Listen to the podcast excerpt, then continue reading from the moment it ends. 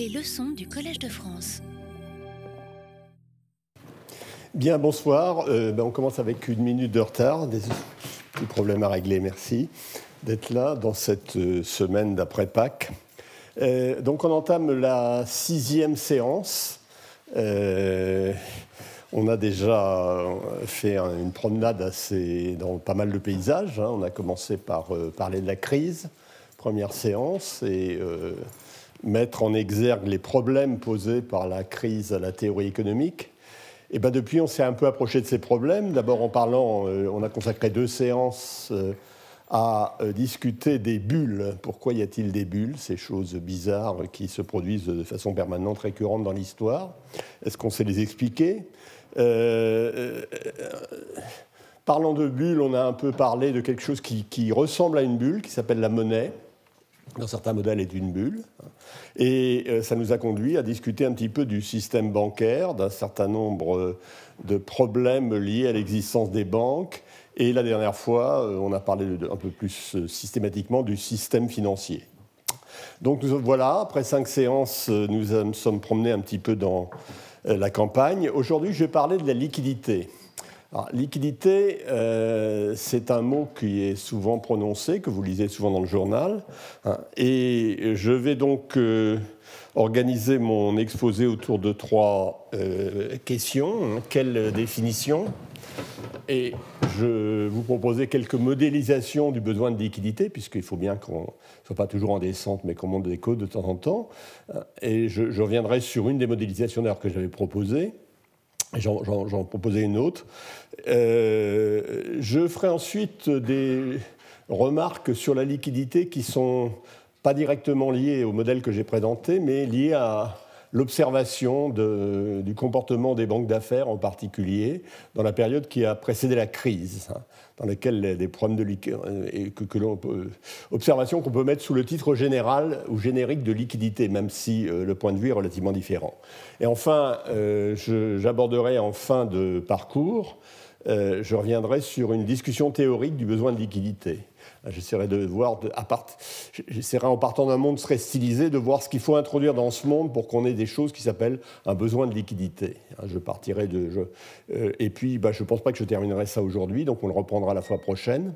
La fois prochaine, je crois que c'est début mai, où euh, j'aurai deux heures en rentrée, une heure que je continuerai à consacrer à liquidité et monnaie, une heure où je parlerai des marchés, marchés boursiers, marchés euh, immobiliers, etc. Alors, premièrement, la partie introductive. Quelle définition pour la liquidité? Alors, qu'est-ce que c'est que la liquidité? Euh, Il n'y a pas de définition conceptuelle, consensuelle, du moins me semble-t-il. Hein. Euh, mais il y a des utilisations du mot qui est un petit peu vague, euh, avec des connotations assez identiques. Alors, on parle par exemple de la liquidité d'un produit. Alors, naturellement, quand je parle de liquidité d'un produit, j'ai bien naturellement d'un produit financier, de titres, etc. Et l'idée de liquidité euh, dans ce contexte est associée à la facilité de vente de ce produit. Hein, vous avez une action, euh, vous avez une maison, et le vendre, bah, c'est l'échanger contre du numéraire, l'échanger contre de la monnaie. Alors, à quoi est associée cette facilité? Ben, C'est une absence de coût de transaction, euh, au sens où euh, la transaction peut être faite rapidement. Si vous voulez vendre votre maison, il est rare que la transaction puisse être faite rapidement parce qu'il faut chercher les bons vendeurs, etc. Et euh, c'est aussi évidemment associé l'idée de liquidité à l'absence de décote, c'est-à-dire que vous vendez votre produit à sa valeur.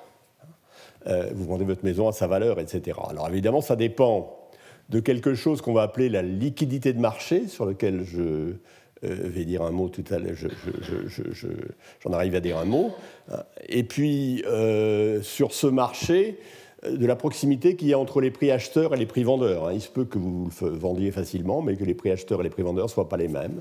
Dans ce cas, vous, aurez un problème de liquidité au sens large du terme. Alors, qu'est-ce que c'est que la liquidité d'un marché ben, La liquidité d'un marché, c'est sa capacité à absorber un volume de transactions important sans chute de prix. Alors, c'est d'abord lié à sa capacité d'absorber une transaction, mais aussi, on va plus loin, absorber une quantité assez grande de transactions. alors, bah, de quoi va dépendre la liquidité de nos marchés? C'est évidemment du volume des actifs euh, qui, correspondent à ce marché, hein, qui, sont, qui, sont, détenus et, qui sont, et, du volume qui est présenté de façon régulière à ce marché. Hein. si vous avez beaucoup d'actifs mais qui ne sont jamais présentés sur le marché, donc c'est de la fréquence des transactions. Euh, tout ça, on met ça sous le terme souvent de résilience du marché, hein, sa capacité à rester lui-même, même lorsqu'on lui injecte euh, des, des chocs extérieurs. Donc voilà deux, utilisations du mot liquidité qui sont euh, assez proches, hein, mais pas complètement synonymes. On parle aussi évidemment de la liquidité monétaire, hein, au sens... Euh, euh, la monnaie, c'est un actif liquide. Il y a des actifs qui sont proches de la monnaie un compte d'épargne on peut retirer son argent très rapidement, c'est aussi un actif liquide. Donc souvent on parle de liquidité au sens de quantité d'actifs, soit purement monétaires, soit euh, presque purement monétaires, au sens où vous pouvez les mobiliser très facilement, qui circulent dans l'économie. Alors, exemple de liquidité monétaire, celle que l'on peut mesurer, par exemple, avec euh, les agrégats monétaires, par exemple M1, qui est la, monnaie stricto sensu, hein, des poids vus, euh, billets, etc., ou d'autres agrégats monétaires un peu plus larges. Alors, je n'étais pas entré vraiment dans un. Je n'ai pas fait un cours de, théorie monétaire, mais j'ai évoqué ces, ces, concepts et les agrégats euh, euh, qui sont utilisés habituellement. vous voyez bien que la liquidité, elle a en fait et, là, je vais, un tout petit peu plus loin. Elle a une double dimension, hein, que j'appelle une que j'avais appelée microéconomique et l'autre que j'ai appelée macroéconomique. Qu'est-ce que ça veut dire dimension microéconomique? Bien, La dimension microéconomique, c'est que euh, la liquidité d'un produit, d'un marché, euh, par exemple un produit, elle va dépendre de la standardisation du produit. Si vous avez un produit assez baroque, euh, euh, par exemple, vous possédez la dette d'une entreprise qui a des caractéristiques euh, très spéciales, ce n'est pas un produit standardisé, vous aurez du mal à le vendre. La liquidité a un aspect microéconomique qui est lié à la standardisation du produit. Elle est évidemment liée aussi à l'information qui doit être associée alors pas seulement la standardisation euh, stricte, mais également sur le fait que derrière ces, objets standards, il y a de l'information standard, ou est-ce que la définition de l'actif est très sensible à l'information qui est détenue dessus si vous avez par exemple une dette, c'est un actif qui n'est pas trop sensible à l'information, parce que la dette, soit elle est payée, soit l'entreprise fait faillite, mais euh, il n'y a pas infiniment d'informations. Euh, vous pouvez avoir de l'information sur le fait qu'elle ne puisse pas rembourser, mais il a pas. C'est un actif qui n'est pas très sensible à l'information en principe. Par contre, il y a des, actifs qui sont très sensibles à l'information, et dans lesquels, évidemment, l'information peut être asymétrique. Qu'est-ce que ça veut dire asymétrique? Ben, Ça veut dire qu'il y a des gens qui savent plus de choses sur l'actif que d'autres. Par exemple, si vous êtes le vendeur, vous savez plus de choses sur la qualité de l'actif que, que, moi qui suis l'acheteur, ben vous aurez du mal à me le vendre. Ça s'appelle de l'asymétrie d'information. Vous aurez du mal à me le vendre au prix que vous jugez juste, parce que je me méfierais, bien entendu. Donc ça, c'est la dimension microéconomique qui est liée aux caractéristiques des produits, à la, à la nature des marchés, au fonctionnement des marchés. Mais il y a aussi une dimension qu'on appelle macroéconomique, hein, euh, euh, qui, est apparue en particulier dans la crise récente, hein, euh, qui est liée au fait que la valeur de votre actif peut dépendre de l'environnement macroéconomique. Il y a des actifs qui tout d'un coup sont euh, jugés comme parfaitement sûrs, fiables. Euh, les, les mortgage based security, les actifs titrisés euh, étaient considérés comme des actifs stables et que, l'on vendait facilement. Et puis qui, tout d'un coup deviennent douteux. Alors ils deviennent douteux parce que bah, il s'est passé quelque chose dans l'économie qui fait qu'ils deviennent douteux. C'est-à-dire que, par exemple, tout le monde veut les vendre, et ça, ce n'était pas prévu. C'est un choc macroéconomique, c'est un aspect, c'est une dimension systémique de la, euh, euh, de la liquidité. Hein. La liquidité, euh, il y, a des actifs que l'on juge liquides et qui, en situation de crise, s'avèrent totalement illiquides. Donc voilà, ça c'est un petit peu l'introduction et le, les, généralités. Maintenant, je vais essayer de, comme je vous l'ai dit, d'illustrer euh, ces questions de liquidité en présentant deux modèles, hein, deux modèles dans lesquels euh, la notion, le besoin de liquidité est sous-jacent, hein, de, modèles d'analyse du besoin de liquidité. Hein. Le premier modèle, bah, c'est celui que je vous avais présenté la dernière fois, sur lequel je vais simplement revenir très rapidement. Vous avez une banque, hein, elle, a, elle, a, un passif euh, qui sont euh, constitués de dépôts, alors euh, de dépôts qui, qui, peuvent être retirés. et puis en actif, elle a de la monnaie. Alors la monnaie, ça c'est de la liquidité, c'est un actif liquide. Hein. et elle a un investissement. Donc son actif, c'est la monnaie plus l'investissement. Et son passif, c'est ses dépôts plus les fonds propres. Et naturellement, l'actif est égal au passif par définition comptable. En d'autres termes, les fonds propres, c'est euh, M plus I moins D. Hein, c'est ce que vous avez moins ce que vous devez. Euh, c'est votre capital, c'est equity capital en, anglais. Hein, euh, et ce qui se passe dans ce, dans ce monde, on avait, on avait regardé quelque chose dans lequel les dépôts étaient retirables à la date 1. Alors, la, banque avait investi, elle a investi sur deux périodes, et on peut retirer les dépôts à la date 1 si, eh ben pourquoi, il y avait plusieurs motifs de retirer les dépôts. C'est le, le, motif qu'on essaie d'analyser, c'est que les déposants avaient peur, et euh, avaient, avec, avec ou, sans raison. Hein. Et le, fait qu'ils aient raison d'avoir peur, ça peut venir d'une information sur le taux de rentabilité de l'investissement rentabilité qui n'apparaîtra qu'en deuxième période, mais que la banque avait euh, entrepris ou qu'elle finançait, hein, et une information sur ce taux de rentabilité. Alors, avant de, que je revienne à ce modèle et que je, revienne sur l'idée de liquidité dans ce modèle, je vais faire quelques remarques à mon euh, sur les ratios comptables qu'on utilise dans ce genre d'affaires. Euh, alors, je suis.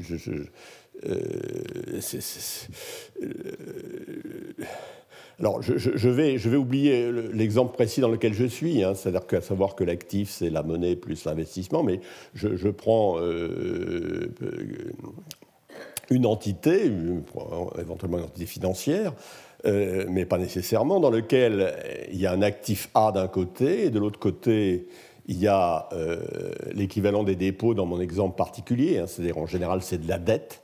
Hein, cette, euh, banque, cette entité financière euh, est endettée par un montant euh, grand D.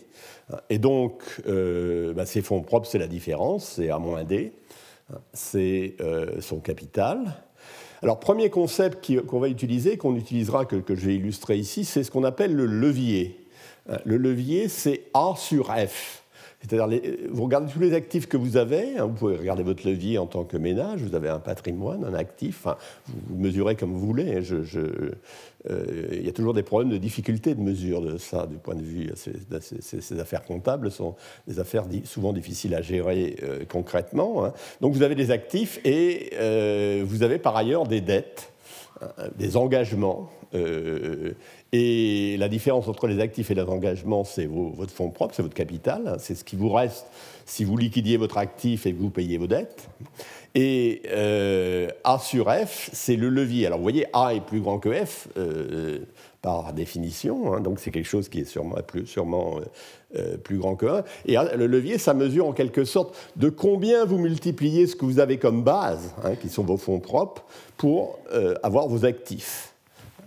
Alors, on va voir des exemples dans lesquels il y a des leviers de, valeurs relativement différentes. D'ailleurs, les leviers sont de valeurs très différentes selon que vous regardez une entreprise, que vous regardez euh, un ménage, que vous regardez une banque, que vous regardez euh, un conduit ou un special investment vehicle ou des choses comme ça. Donc, le premier concept, c'est le levier. Alors, il y, a un deuxième concept dans les ratios comptables hein, sur lequel, euh, si j'étais compétent, je pourrais parler très longtemps, mais comme je ne suis pas compétent, je vais en parler extrêmement peu longtemps. C'est c'est quelque chose qui est issu de BAL 1. Hein, ça s'appelle le ratio Cook. Alors qu'est-ce que c'est que le ratio Cook? Bien, c'est pas A sur F, cette fois on met F au, numérateur et au dénominateur on met A'. C'est pas les actifs, c'est des actifs pondérés. Hein, euh, pondérés en quelque sorte par leur euh, capacité à être euh,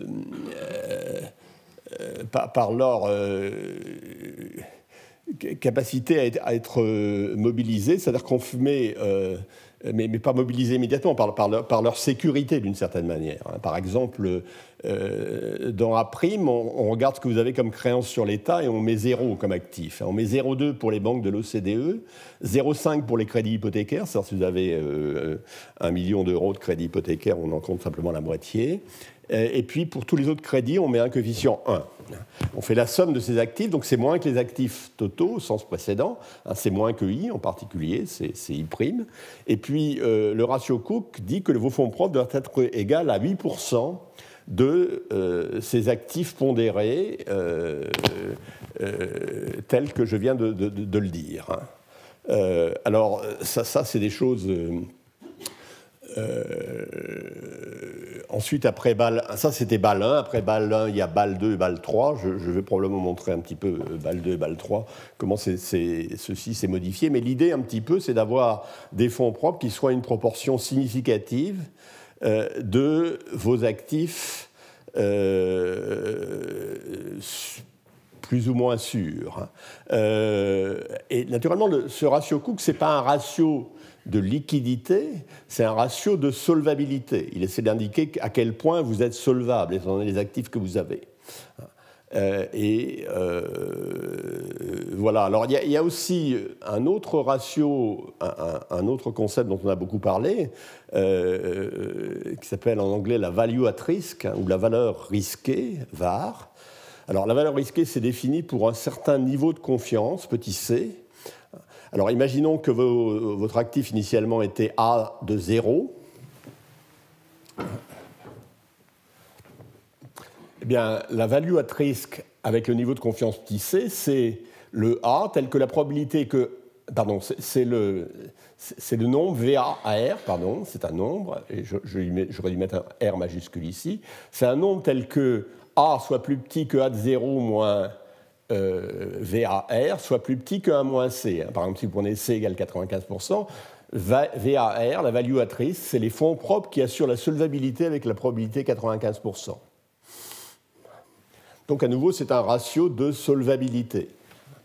Alors, euh, il y a bien évidemment des, connexions éventuellement entre la liquidité et la solvabilité, mais ce n'est pas la même chose. En particulier dans notre petit exemple que je vais reprendre, les ratios de, le ratio Cook, c'est F sur I', où I est une partie des investissements. Il faudrait, voir comment, quel, coefficient je leur mets. Hein. C'est quelque chose comme F sur I. Et le ratio de liquidité, la liquidité, ça va plutôt être M sur D. Donc voilà, il y a toute une série de ratios sur lesquels je vous ai dit un mot. Alors j'ai euh, effectivement dit sur ce transparent, il y a plus de choses sur les ratios et la réglementation euh, BAL 1, BAL 2, BAL 3. Hein. BAL 1 c'était 1988, BAL 2 2004-2006. Moi si, je n'ai pas fait d'erreur important. Alors les ratios, le ratio Cook a été compliqué pour devenir un ratio de solvabilité McDonough euh, le ratio est toujours 0,8%, mais ce que vous mettez dans euh, au dénominateur en dessous de, F, hein, c'est quelque chose qui a, avec 0,85 comme poids, euh, pondère le risque de crédit. Alors ça, c'est un petit peu comme dans le ratio Cook avec des coefficients identiques. Ensuite, il y a 0,05 pour le risque de marché et 0,10 pour le risque opérationnel. Ça, ça, a sauté. Hein. Alors le risque de crédit, il y a une pondération plus fine et plus précise du risque de défaut. Euh, tout ça est fait avec des méthodes. Une partie du risque de défaut est évaluée par des méthodes internes hein, et une partie du risque de crédit est, évaluée avec des estimations standardisées par des agences bien connues qui ont été en l'occurrence particulièrement critiquées il y a une procédure de, surveillance, c'est-à-dire qu'on doit justifier les méthodes internes que l'on met en place. Donc il y a, toute une, tout un appareillage, hein, dans le détail duquel je ne vais pas entrer, euh, qui euh, est derrière ces ratios, et je ne vais pas vous parler de BAL 3, euh, et je vais revenir à mon histoire, cette fois de liquidité. Je vais me poser la question. Donc, il y a des ratios de solvabilité. Ce ne sont pas des ratios de liquidité. Ce n'est pas eux qui, qui, sont dans la réglementation. Est-ce que, est que ça a un sens de définir un ratio de liquidité? Est-ce que la question, sur laquelle je vais essayer de réfléchir dans les euh, dix minutes qui suivent, c'est est-ce que ça a un sens de définir quelque chose?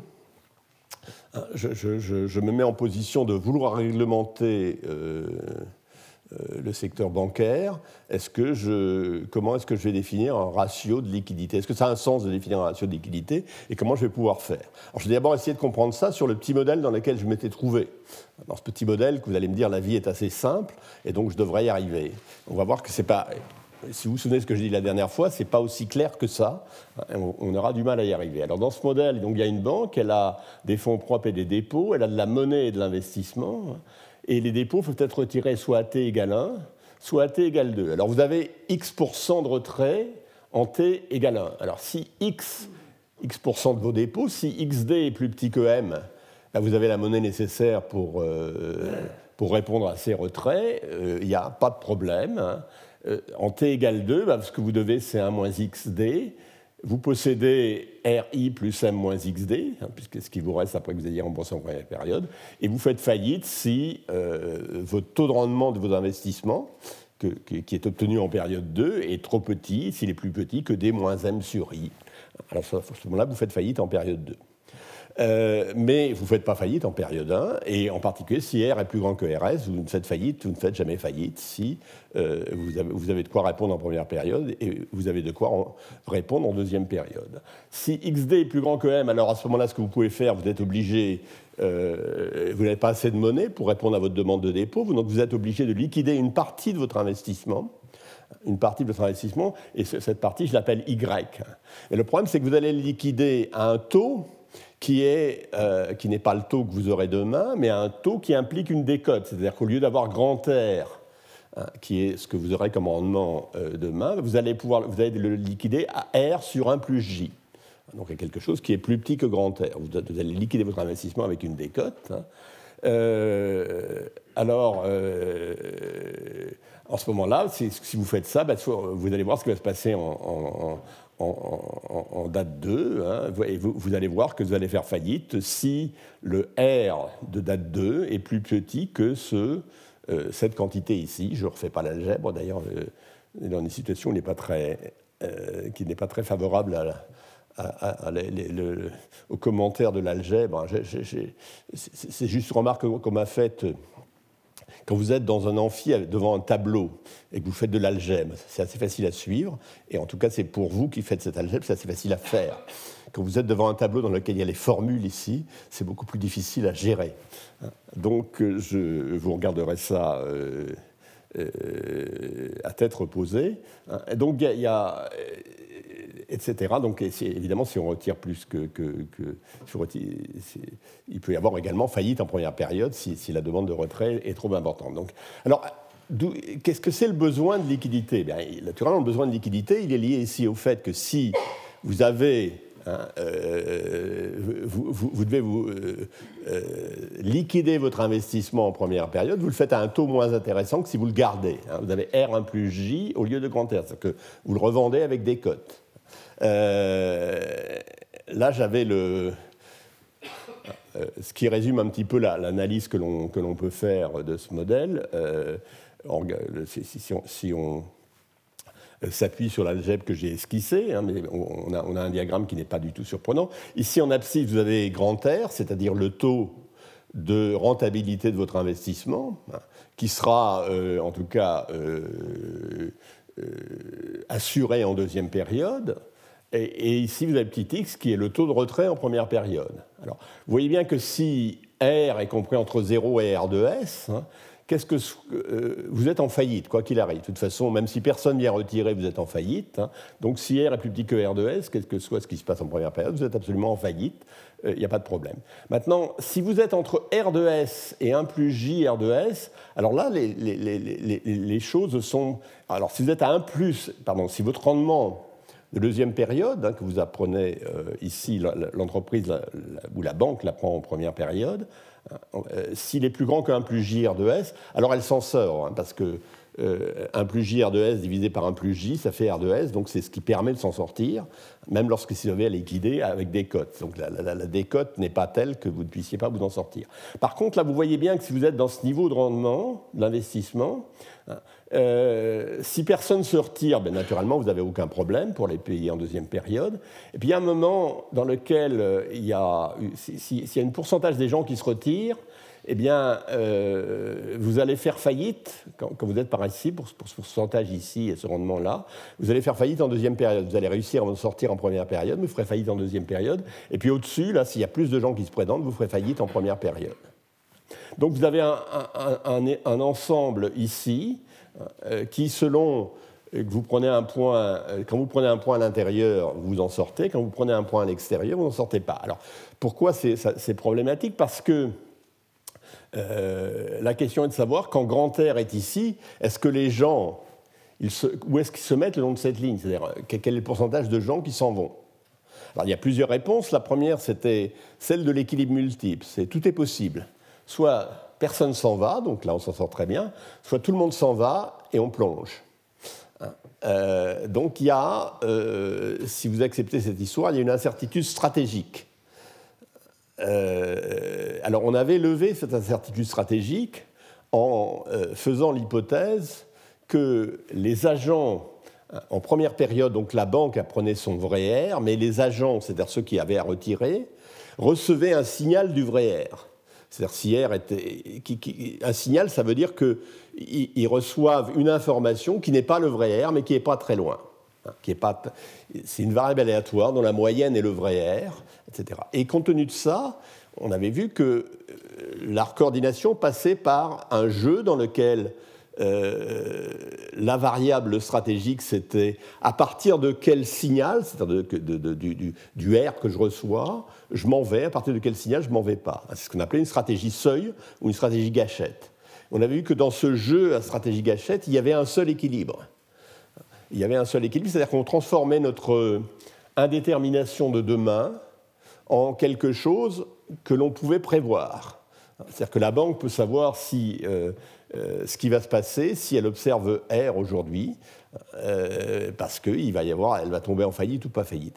Donc on était capable de, déterminer le R vrai pour lequel il y avait faillite. Il y a un R entre les deux ici qui, compte tenu de l'information qui parvient aux gens, euh, qui est telle que si c'est plus petit que ce R étoile, qui est la solution, on a faillite. Si c'est plus grand que ce R étoile, on n'a pas faillite. Et ça, ça, dépend de la coordination, ça, dépend des conditions dans lesquelles se produit cette panique hein, qui conduit à la faillite. Euh, et, ce qu'on avait vu, c'est qu'il y avait. Et donc, naturellement, le problème, ce R étoile, c'est-à-dire ce qui va se passer, dépend du ratio de liquidité. Hein, on a même vu que si le ratio de liquidité était suffisant, R étoile pouvait être égal à R de S. C'est-à-dire que si vous un ratio de liquidité qui était suffisamment fort, Hein, euh, grand M sur D.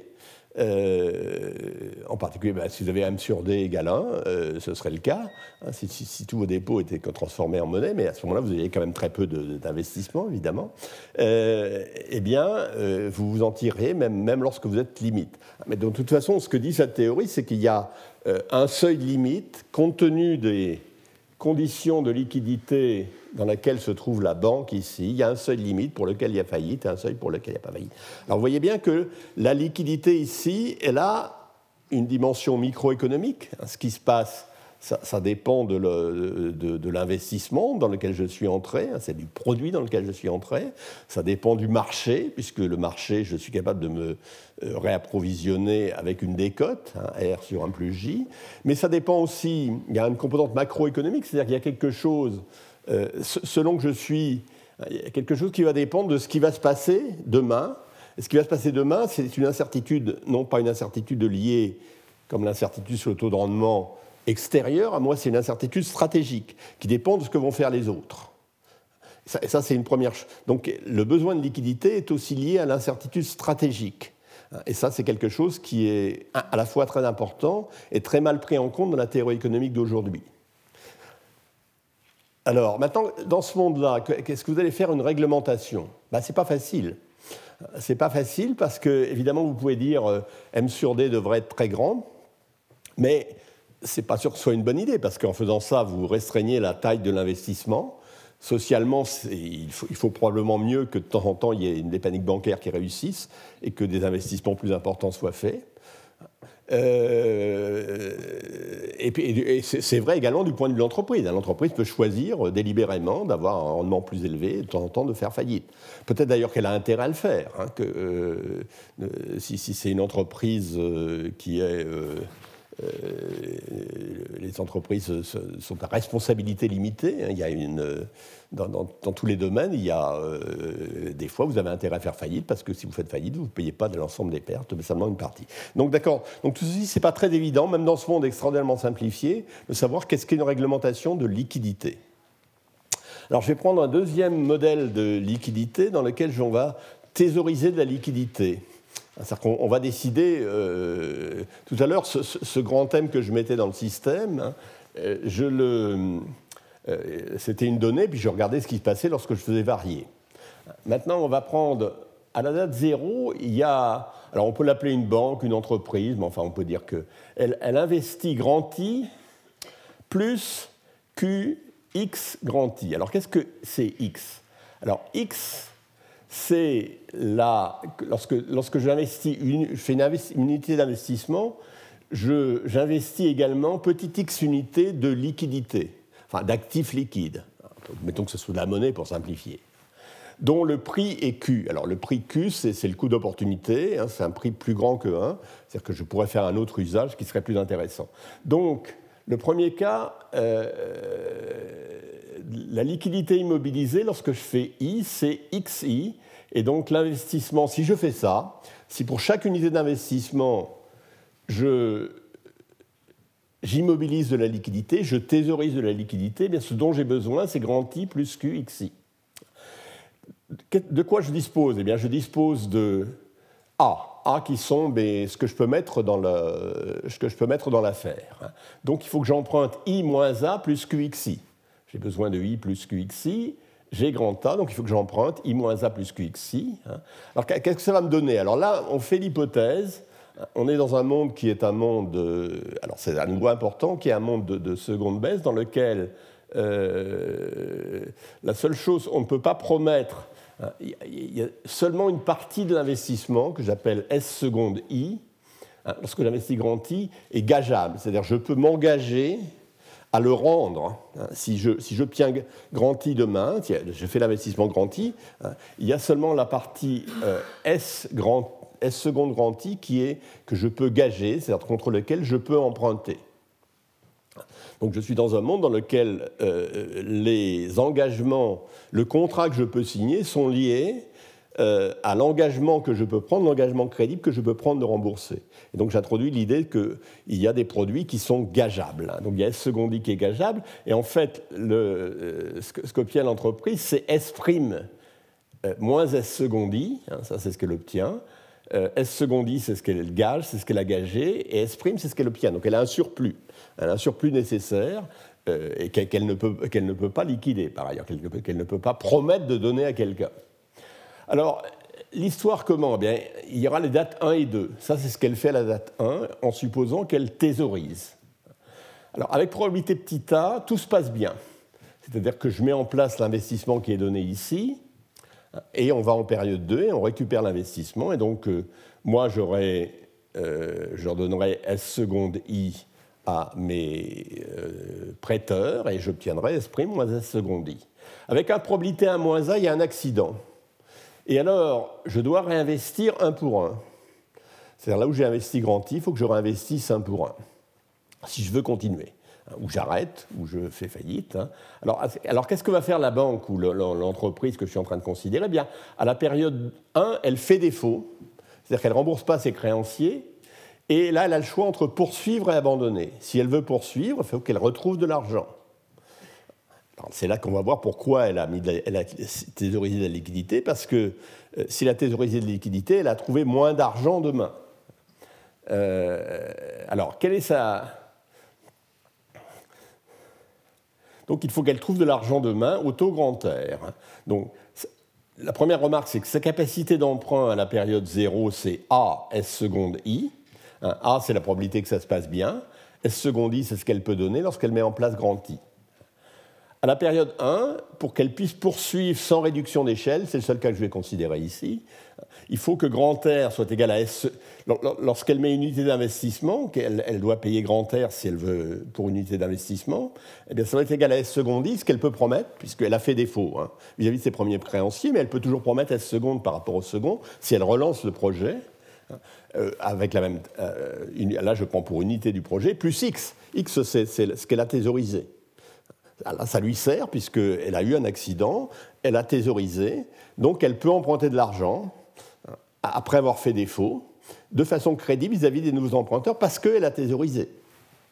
Alors, on poursuit l'histoire, qui est assez simple. Hein.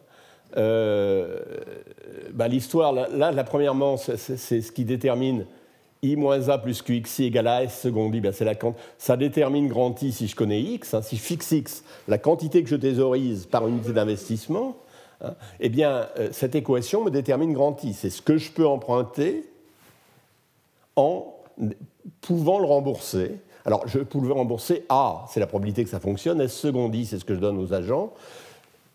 Mon taux d'intérêt est zéro, ils sont neutres vis-à-vis du risque. Hein. Ils s'intéressent simplement à l'espérance mathématique de la somme qu'ils vont avoir. Euh, évidemment, je simplifie euh, pas mal, ce sont des, prêteurs qui, sont euh, sympathiques. Alors si je poursuis en période 1, ben, comme je l'ai dit, c'est R égale X plus S seconde. Ça détermine évidemment X dès lors que je connais R et S seconde. Et ça va déterminer donc la liquidité requise, ces deux équations. Et le niveau d'investissement que je vais faire est égal à I étoile, c'est l'algèbre très simple, égale qui est la formule qui est ici. Alors de façon non surprenante, si on voit que si S seconde euh, augmente, c'est-à-dire ce que je peux euh, donner aux investisseurs, hein, euh, ça, si le, dénominateur diminue et donc le numérateur augmente, donc I étoile augmente lorsque S seconde augmente, ce qui est normal, I étoile augmente lorsque petit a augmente, ce qui aussi est normal, puisque petit a c'est la probabilité que ça fonctionne. Donc vous avez une échelle d'investissement qui est ici. Ça c'est un cas. J'ai un autre cas c'est cette fois, je, euh, je fais l'impasse, ça passe ou ça casse. Si ça casse, j'oublie. Alors, si ça casse, j'oublie, qu'est-ce que je peux faire? Eh bien, euh, aujourd'hui, je vais investir grand I. Euh, je dispose de A. Je n'ai plus à investir QX grand I cette fois. Donc, j'ai plus à thésauriser de la liquidité. Et donc, ce que je vais obtenir, je vais choisir un niveau I étoile. Je peux euh, ce marché me permet de, faire un investissement I étoile qui est simplement égal à grand A sur 1 moins S seconde petit a, et qui naturellement est plus grand que I étoile. C'est assez intuitif, hein, puisque dans le premier cas, j'étais obligé de mettre de côté de l'argent à côté de mon investissement, je, je mette du côté au cas où j'aurai un problème. Là, au cas où j'ai un problème, j'abandonne. Euh... Alors, euh, maintenant, qu'est-ce qui est le mieux? Ben, Du point de vue de la banque, ben, vous, vérifiez hein, simplement euh, que euh, savoir ce que vous obtenez dans le cas. Dans le premier cas, ce que vous obtenez, vous obtenez S' moins S seconde I, étoile. Hein, parce que dans tous les cas, vous aurez, le surplus. À un moment, vous avez été obligé de remettre au pot, mais vous aurez le même surplus. Dans le deuxième cas, ben, vous avez simplement S' moins S seconde I double étoile, multiplié par A la probabilité que ça réussisse. Si ça ne réussit pas, bah, vous perdez. Là aussi, vous êtes neutre au risque. Bah, vous comparez, donc vous regardez cette formule. Hein. Alors, qu'est-ce qui est bon pour la provision Ce n'est pas étonnant. Hein. Si le coût est faible, le coût d'approvisionnement de, la provision euh, est faible, eh bien, euh, c'est bon pour, euh, pour cette solution. Et évidemment, si, si petit a, la probabilité de, que ça se passe mal est élevée, il faut, il faut aussi provisionner. Euh, si S seconde est élevée, ben vous avez des bonnes conditions de renégociation, hein, et ça c'est bien aussi. Alors, on ne va, pas euh, épiloguer très longuement sur le modèle, mais je voudrais simplement euh, faire remarquer deux, trois choses. Donc, il y, a deux possibilités, il y a deux tailles d'investissement, et vous voyez bien qu'il y a un arbitrage entre la taille que vous avez, votre investissement, et l'assurance. Si vous prenez une grande taille, ben, vous n'êtes pas assuré, ça ne marchera peut-être pas. Euh, quelles sont les questions? Je vais juste euh, les évoquer parce que je ne suis pas spécialement en avance. Hein. Euh, la première question, c'est la seule que. ça, c'est ce qu'a intérêt à faire la banque. Est-ce que c'est ce qu'a intérêt à faire la société dans ce monde? Bah, Dans ce monde, il n'y a pas de différence essentielle entre la banque et la société, parce que tous les gens qui participent, euh, ce qui est obtenu, c'est ce qu'obtient la banque, mais tous les autres acteurs sont compensés exactement en fonction de leur contribution. Ils sont donc euh, les objectifs de la société les objectifs de la banque ne sont, pas, euh, sont pas différents. Alors qu'est-ce qui pourrait se passer malgré tout C'est que euh, là, il y a un point que sur lequel je ne vais, vais, pas discuter au fond, mais euh, j'ai fait l'hypothèse que I était observable. Alors, ce qui pourrait se passer, c'est que la banque euh, dit qu'elle va faire I double étoile, et en fait, met en œuvre simplement la, quantité d'investissement I étoile, c'est-à-dire thésaurise alors qu'elle a promis de ne pas thésauriser, ou vice-versa. Alors, il y a la question, est-ce que, est que si on n'observe pas I, si les prêteurs n'observent pas I, est-ce qu'il y a un problème euh, d'incitation de la banque à faire ce qu'elle dit qu'elle fait? C'est la première chose. Hein. Euh, et alors, évidemment, lié à ça, est-ce est-ce est, que l'équilibre que j'ai donné ici est un vrai équilibre? Et à ce moment-là, si c'est pas un vrai équilibre, euh, comme je l'ai dit tout à l'heure, la question de savoir si ce qui en sort est une solution efficace socialement change de nature. La réponse n'est pas la même. Alors, la, question euh, sur laquelle je vais revenir, euh, ça mériterait de discuter celle-ci, juste une remarque. La, question de savoir si le marché produit quelque chose qui est satisfaisant du point de vue social est toujours derrière, le, derrière les histoires qu'on raconte. Hein. dans toute la discussion sur ce qui s'est passé avec la finance mondialisée, hein, il y, a quand même deux, grandes idées qui s'affrontent. Hein. L'une, c'est que le marché par lui-même, lorsqu'il fonctionne, produit les, bons résultats, et l'autre, euh, qui est l'opinion de ceux qui, comme moi, pensent que le marché produit pas nécessairement les bons résultats. Alors, il faut bien voir, et le débat sur la réglementation, il est associé à ça. Mais il faut bien voir naturellement que euh, ce n'est pas parce que vous avez dit que vous avez montré que le marché ne produit pas le, bon résultat que vous avez une réglementation efficace. À nouveau, il faut essayer de trouver ce qu'il faut faire pour que le marché fonctionne mieux. Est-ce qu'il y a des euh, propositions euh, faciles à mettre en œuvre qui assure que, euh, dans la plupart des cas, vous ferez mieux que, par le marché dérégulé. Que, hein, et comme vous avez vu tout à l'heure, comme je vous l'ai dit, ce n'est pas très facile nécessairement. Hein. Dans le cas très simple de la euh, faut-il un plafond de liquidité, je n'ai pas été capable de répondre ici. Alors ici, ça ne va pas être non plus très facile. Parce que, est-ce qu'elle va être trop forte ou trop faible? Alors je, vais regarder deux choses. Euh, cette histoire, visiblement, c'est quand j'ai dit que c'était socialement optimal, je, me suis un tout petit. Dans mon monde très simplifié, c'était vrai. Mais c'est pas vrai dès que je mets un, un peu de, je mets un peu de chair sur cette histoire.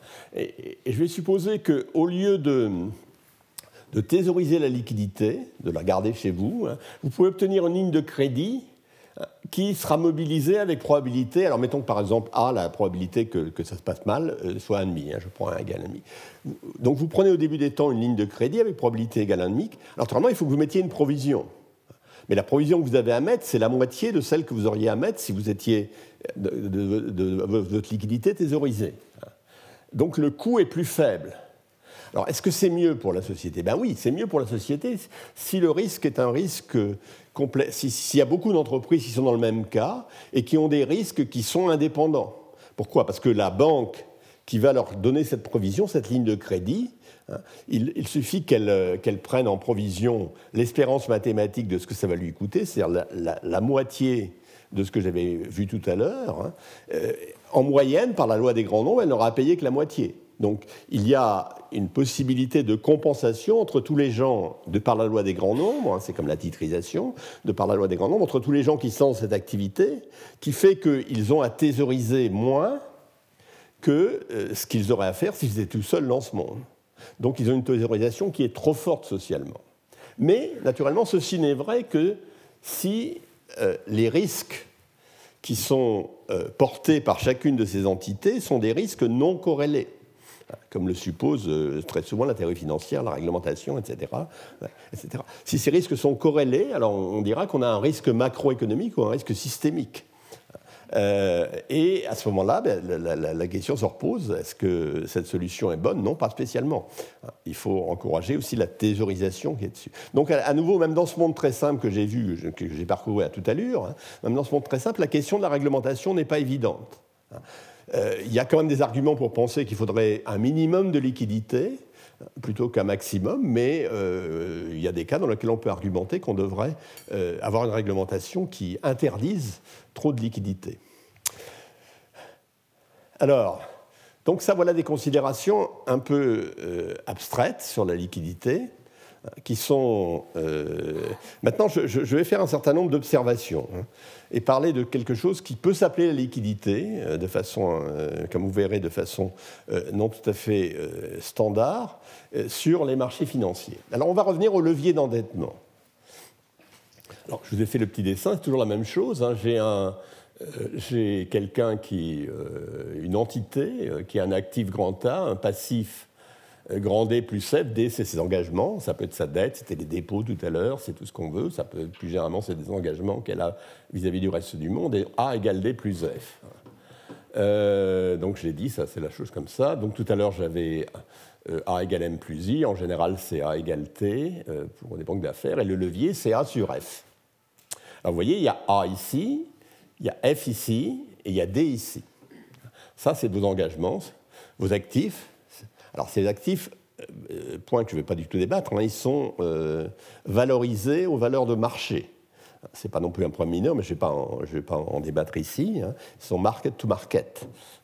Euh, donc voilà. Alors, je vais faire un petit exercice sur le levier hein, pour que vous voyez bien les choses. Alors, admettons que vous ayez, alors cette fois on va regarder du point de vue d'un ménage, il a une maison qui vaut 100, et au passif, il a une dette, par exemple euh, une hypothèque de 90, un crédit hypothécaire de 90, et donc euh, son capital, c'est 100 moins 90, ça fait 10. C'est l'équivalent des fonds propres dans ma... Alors admettons que donc, le levier initial il est égal à combien? Ben, Il est égal à A sur F, c'est-à-dire à 10. Alors maintenant, supposons que la maison augmente, le prix de la maison augmente. Maison vaut 101. Euh, bah, vous avez toujours comme dette 90, donc vous avez F, vos fonds propres ont augmenté, votre capital a augmenté, il est passé à 11. Hein. donc le levier, tel que euh, on m'a dit de le calculer, c'est simplement 101 sur 11, il est 9,2. Vous avez un levier euh, qui est, qui, qui, qui, qui, est plus faible. alors si je ramenais le levier à 10, Comment je vais faire? Eh bien, je vais choisir D égale 99. Donc, je vais m'endetter de 9 de plus. Je vais l'ajouter, alors je vais agrandir la maison, comme ça elle vaudra 110, puisque je me suis endetté de 9 de plus. 110. À ce moment-là, j'ai A. Euh, donc 99 à 110, les fonds propres sont de 11. La valeur de l'actif est 110, donc j'ai maintenu mon levier à 10. Alors évidemment, euh, juste pour faire ce petit exercice, donc lorsque la valeur de vos actifs augmente, votre levier change. Qu'est-ce que font les acteurs économiques dans ces circonstances Ils voient leur valeur de l'actif augmenter. Euh, est-ce qu'ils changent leur levier ou pas? Là, on peut ne pas le changer. Euh, on, peut, on, peut, pardon, on peut ne pas, ne, pas réagir, hein. dans ce cas ça va changer le levier, on peut réagir, euh, éventuellement on peut ramener le levier au même moment.